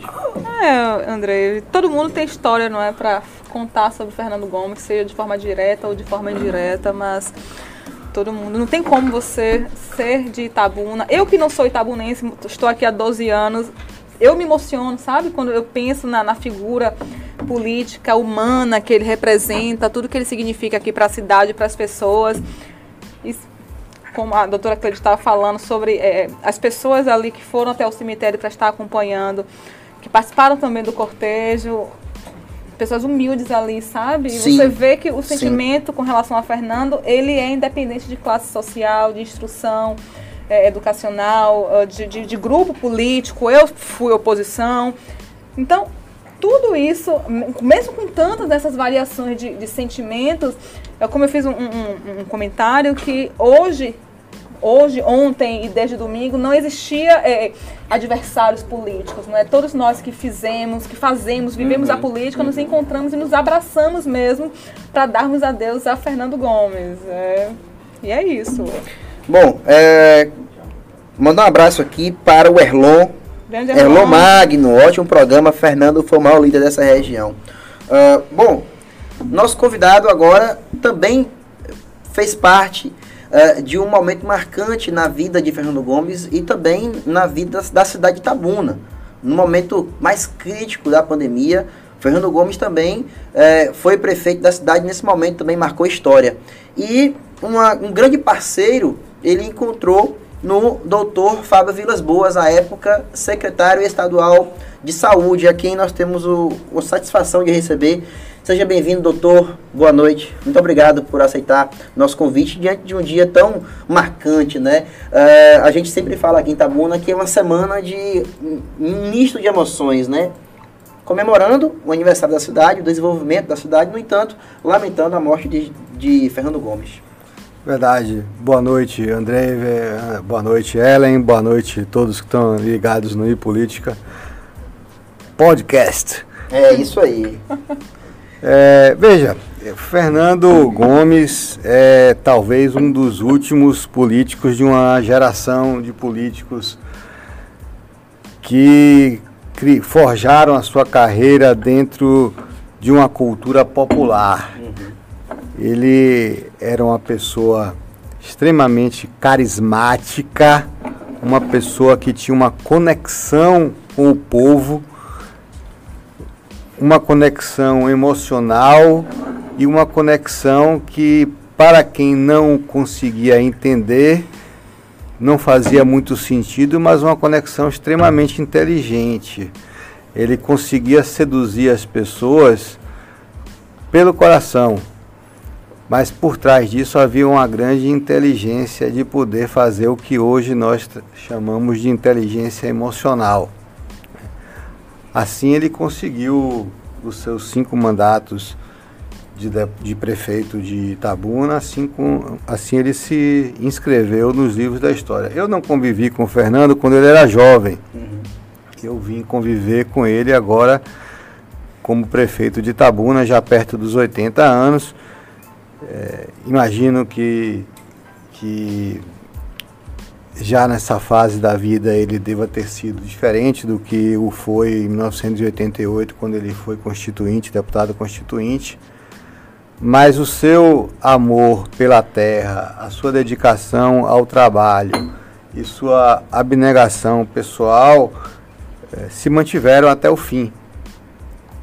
Fernando não era um prefeito que estivesse ausente. A gente mesmo nos tempos modernos, ele tinha o celular dele, ele atendia o celular dele, ele respondia às chamadas, ele ligava do celular para poder buscar auxílio, ou ele ou através da sua secretária.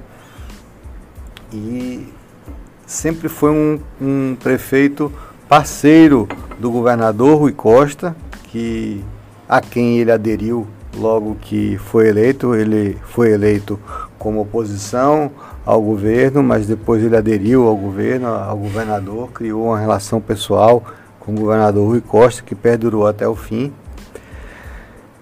E ele era uma pessoa presente, mesmo nos eventos que não eram relacionados diretamente a Itabuna, ele sempre estava presente aqui nas cidades do entorno do município, demonstrando a sua a característica de líder regional que ele sempre foi desde o começo.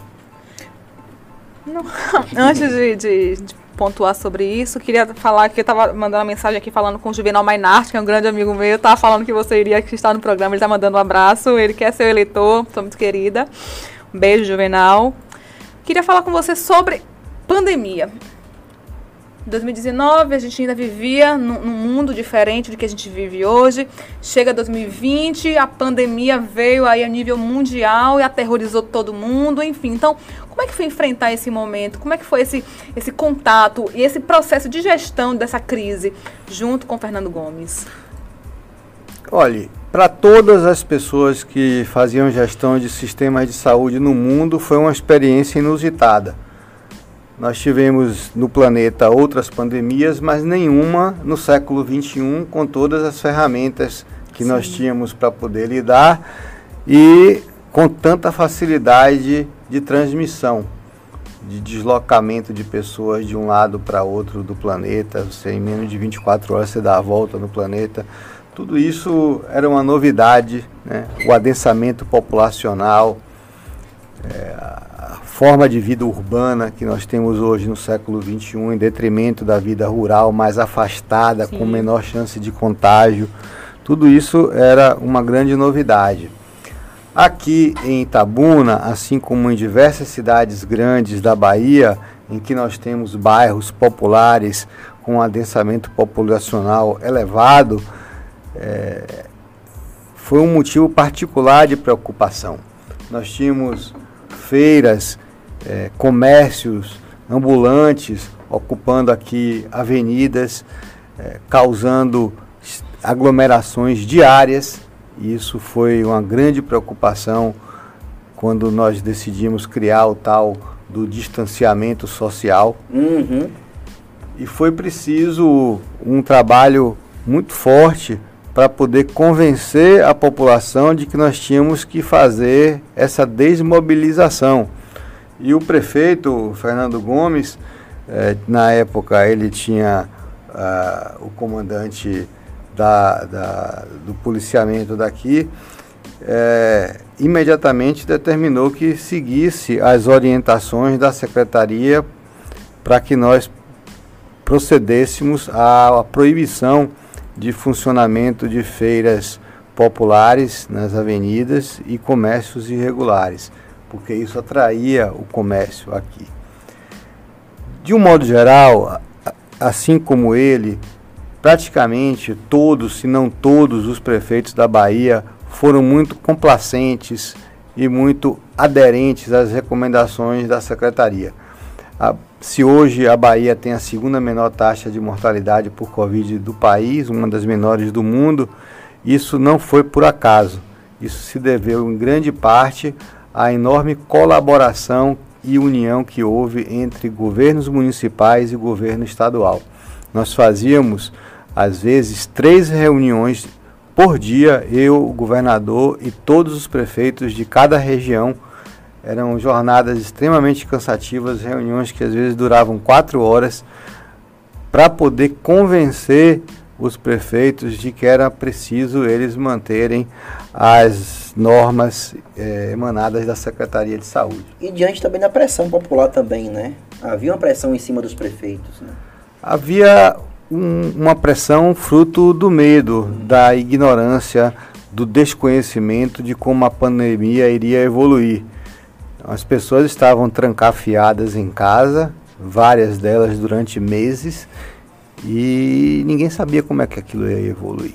Era preciso que nós que detínhamos os números e, a, o conhecimento técnico de como aquilo caminharia, qual seria a nossa capacidade de resposta, cabia a nós dar à população a tranquilidade necessária para sobreviver aquele momento, não permitir que prevalecesse a insegurança, muito menos o desespero, fruto do desconhecimento do que poderia acontecer. O prefeito Fernando Gomes, ele durante a maior parte da pandemia, ele aderiu automaticamente a todas as recomendações.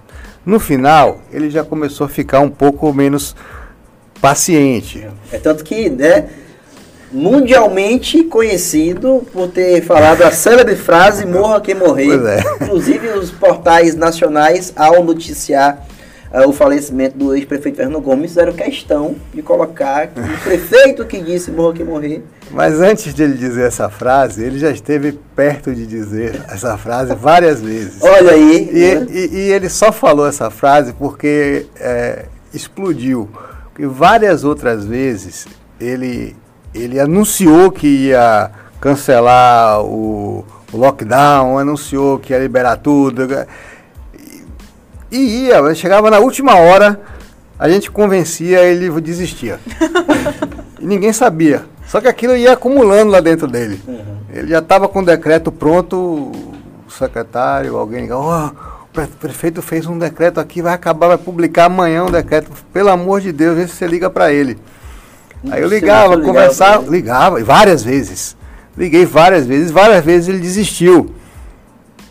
Reclamava, reclamava, reclamava e desistia. E desistia, desistia. Às vezes não era eu, precisava, o governador ligava para poder convencer ele. Às vezes ele publicava o decreto, no outro dia tornava sem efeito. Aí de tanto fracassar a sua, a sua cruzada é, querendo liberar tudo, um dia ele soltou essa pérola. E foi na reunião com dirigentes lojistas, com comerciantes e empresários aqui em Tabuna. É, eu queria mais desses bastidores, doutor Fábio. É, naquele primeiro momento, quando o senhor se reuniu com os prefeitos e teve que determinar é, mudanças em todo o estado da Bahia em relação ao comércio, circulação de pessoas. O prefeito, naquele momento, ele topou ou ele ainda foi reticente? É, havia muita dúvida no ar, com certeza. Mas como, como vocês trataram com o prefeito Fernando Gomes? Olhe, é, Fernando Gomes, assim como todos os prefeitos, sem exceção, foram muito obedientes. Houve uma, uma total colaboração de todos os prefeitos, principalmente no começo da pandemia, que ninguém sabia como é que ia, como é que ia evoluir. É, ninguém reclamava.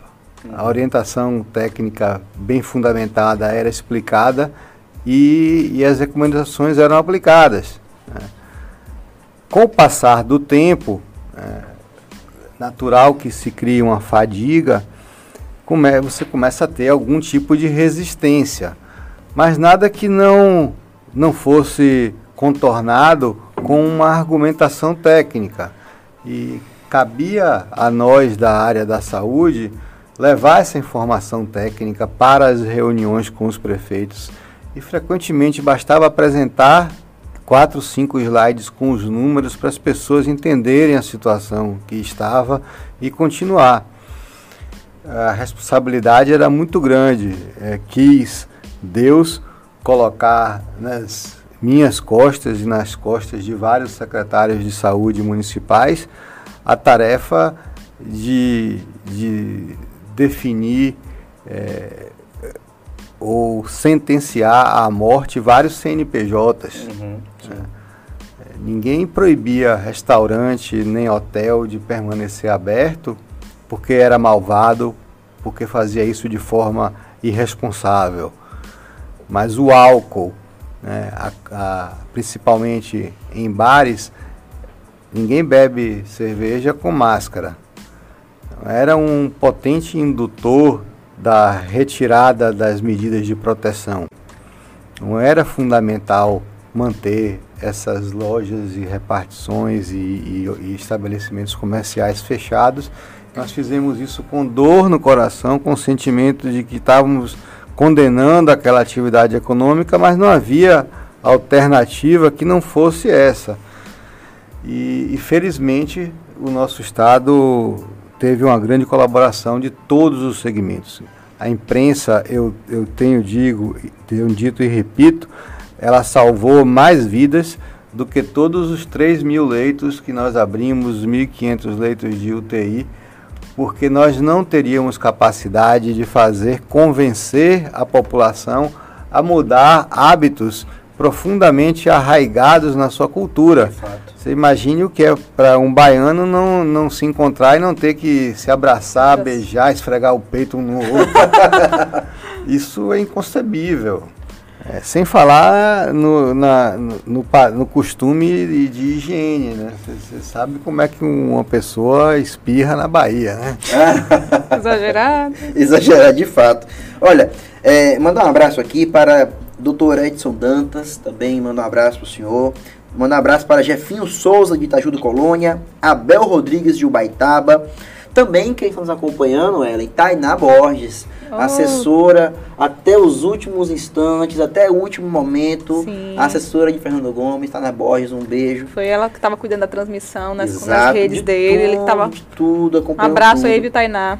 Inclusive, eu quero confirmar com a Tainá uma informação do Instituto Fernando Gomes. Vai, vai surgir aí uma novidade, que é esse Memorial Fernando Gomes, onde é, esse legado não será esquecido, não será apagado, Ana Prince.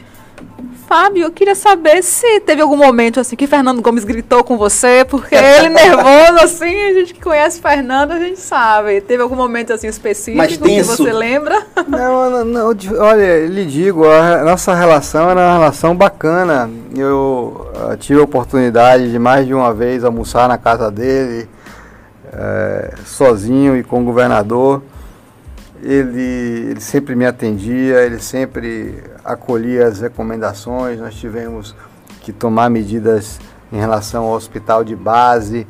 É, teve toda uma polêmica envolvendo o fechamento do hospital, é, que foi uma coisa feita de forma precipitada um determinado momento. Ele entendeu, ele, ele reverteu o fechamento do hospital que, que havia sido determinado pela, pela Secretaria de Saúde. E a gente nunca, nós nunca tivemos, qualquer, a gente tinha uma relação é, fraternal, carinhosa, muito, muito próxima. Tenho boas lembranças e só, só guardarei boas lembranças de Fernando Gomes. Bom, é, é claro que o programa é especial. Não, porque eu tô com pergunta aqui de uma pessoa, é, que é do João é, Matheus. É. Pergunte a Fábio uh, sobre a polêmica do hospital de base, Isso. que mudou de ideia na época. Isso. Que foi exatamente. Então, mas mas é, eu vou explicar, mas em nenhum momento houve qualquer tipo de estremecimento entre nós.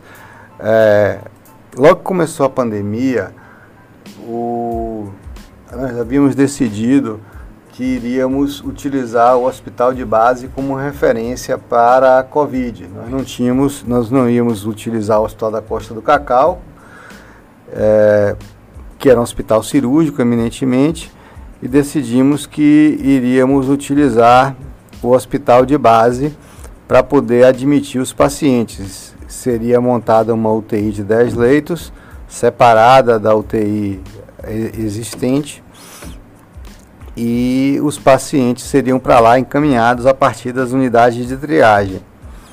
Ocorre que a decisão eh, que emanou da secretaria na ocasião não foi de, de, de segregar uma ala e mandar os pacientes, foi de fechar o hospital, fechar a emergência do hospital de base.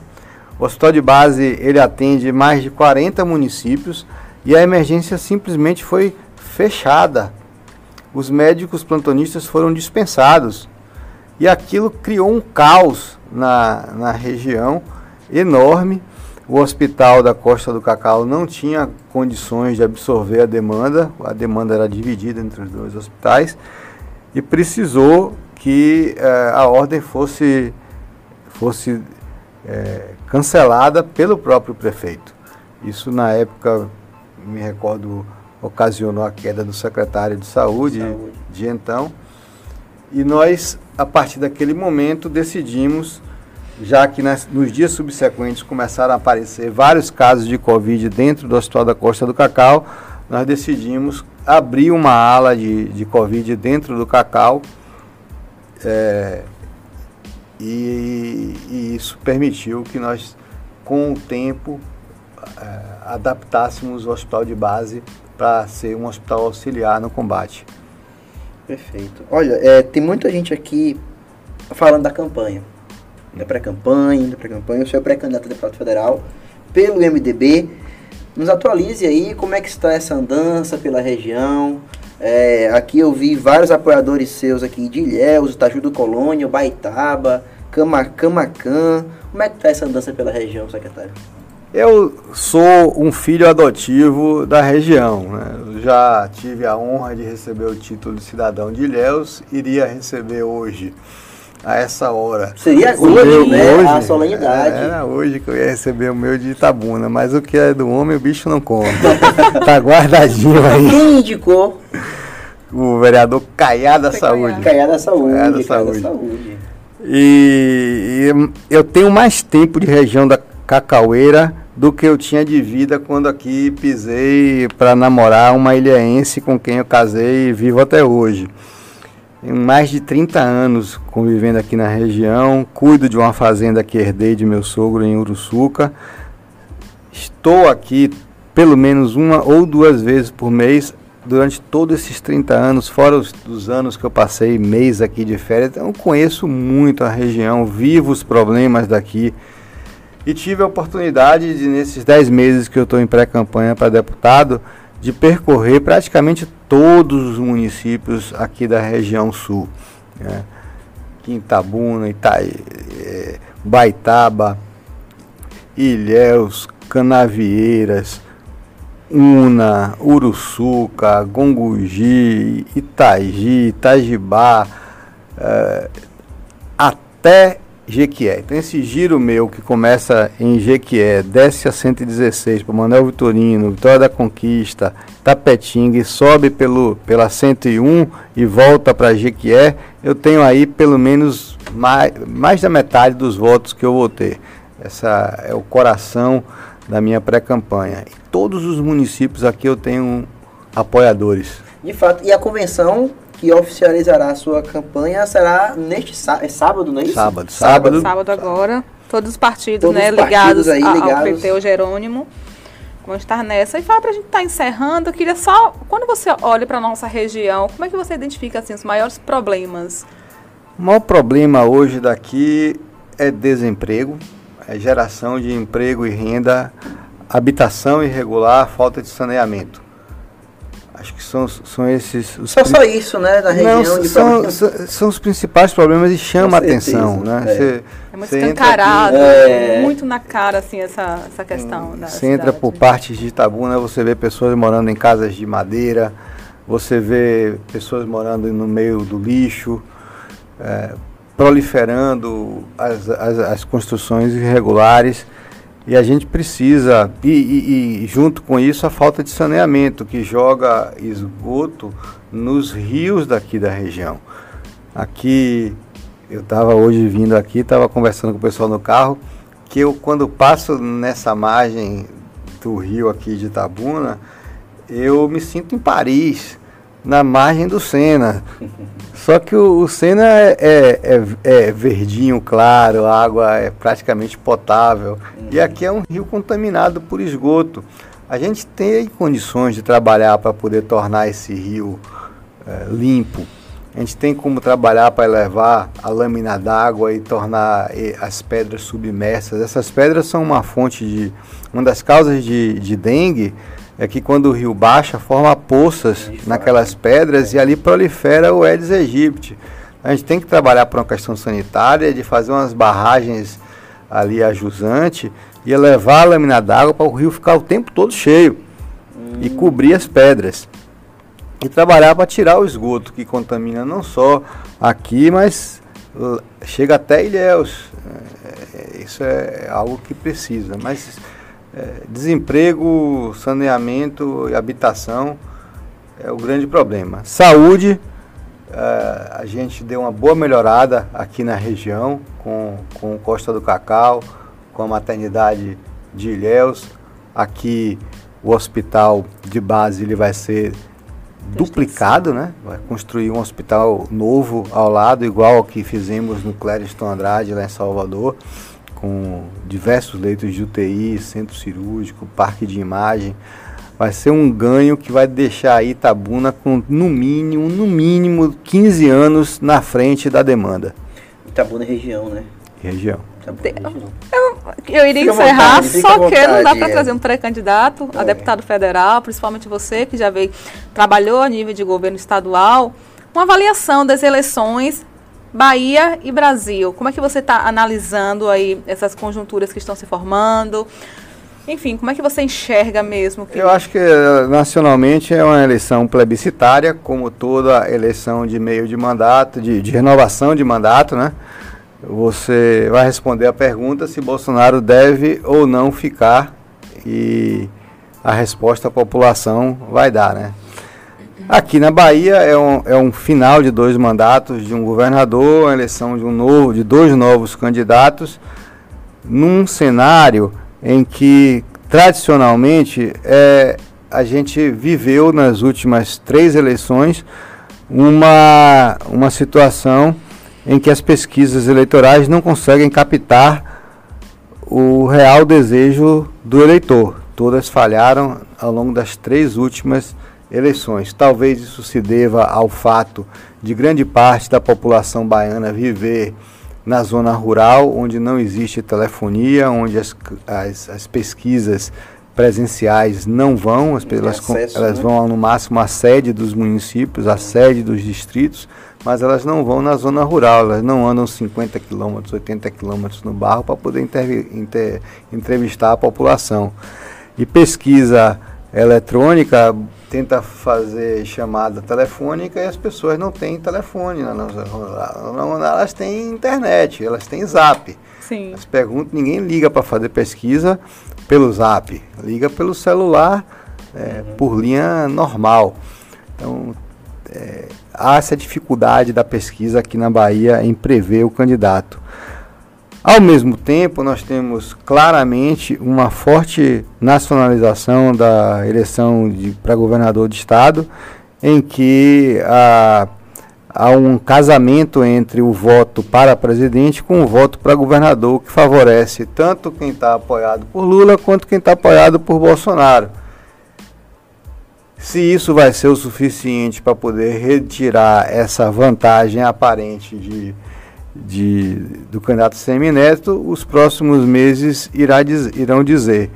Eu tenho a impressão de que essa é uma eleição difícil, uma eleição em que há também uma polarização entre dois fortes candidatos e que a Bahia vai poder responder se tudo que foi feito pelo governo popular dos últimos 16 anos em termos de benefícios sociais, merece dar o voto para mais quatro anos da presença de um candidato ligado a esse grupo. E quem ganha que tiver mais voto na urna, né? Eu achei que ele ia fazer futurologia aqui agora. Quem ganha é. Quem tem mais voto na urna. Bom, chegamos a um final de mais um programa, de mais um Café e Política. É, espero o senhor aqui em outra oportunidade. Agora eu acho que agora não pode mais, né, Rick? Produção, me ajude aí. Quando oficializar a candidatura, entrevista com o candidato, Pode ainda? Sim, pode, pode ainda? só que tem que ser mais é, organizado no sentido que você tem que dar espaço para todos os convidados, Isso, candidatos, enfim, enfim, tem algumas questões burocráticas. Vamos lá então, olha, doutor Fábio. É, é, claro, não, eleito com certeza virá. doutor Fábio, agradecer mais uma vez sua disponibilidade. Eu sei que você está com a agenda corrida e fique à vontade para fazer suas declarações finais, considerações finais e, claro, né, mandar mensagem para o povo Itabuna, aniversário da cidade. Eu só quero agradecer a oportunidade e dar os meus parabéns afetuosos nesse dia triste para Itabuna, para a política da Bahia, mas ao mesmo tempo nós eu, eu realmente realmente não fico triste por quem morre. Eu acho que quem morre vai para um lugar muito melhor. Fico triste pela sensação de falta que a pessoa vai ter. Nós vamos ter saudades do convívio, da pessoa alegre e divertida que Fernando Gomes era, mas ficamos felizes pela vida profícua que ele teve, pela, pela, pelas boas lembranças que ele deixou e, sobretudo, pelo bem que ele praticou na vida dele. Boa sorte na caminhada, doutor Fábio. Obrigado, André e Ellen. Ellen Prince, mais um programa. Mais um programa, esse que não é o, o, tipo de programa que a gente gostaria de fazer, não é Exatamente. é mais se fazia necessário pela grandeza de Fernando Gomes. Queria mandar um beijo aí especial para toda a família dele, para as filhas, para os filhos. Sandra, minha querida, um grande abraço para você, viu? Força aí. Os eleitores dele, né, que estão órfãos, nós estamos órfãos, politicamente falando. Andrei, e é isso, não é? Vida que segue. E parabéns, Tabuna, 112 anos de, de entre altos e baixos, e baixos, não é? Estamos de pé, firmes e fortes. E até a próxima. É isso, né? Inclusive ah, hoje. Ah, é, Ivan Júnior, lá de Itajuípe, está sempre acompanhando a gente, está mandando um beijo aqui, parabenizando. Beijo, Ivan. Exatamente. Ivan que também prestou solidariedade Sim. à família de Fernando Gomes. É, e claro, né? Hoje é um dia típico, terça-feira, né? Terça-feira. Nosso programa é segunda-feira. Semana que vem estaremos no nosso horário normal, no nosso dia normal. É, tal importância, Fernando Gomes, que ontem é, era o velório, então não tinha Não nenhuma tinha condições condição. de fazer o programa Aham. no dia de ontem. É, mas estamos aqui hoje fazendo, prestando essa homenagem. Ah, e agradecer a todos que nos acompanharam até aqui. Batemos recorde de audiência hoje. Quero lembrar a todos que estão acompanhando que se inscrevam no canal, compartilhem e logo mais estará disponível também no Spotify. Bom, mais um Café e Política. Obrigado a todos. O café tem a produção de Carla Mascarenhas, Lari Borges, Gabriel Guedes, a direção geral de Rick Mascarenhas. Eu sou André Verlima e semana que vem estaremos juntos em mais um café. Tchau, tchau. Obrigado a todos.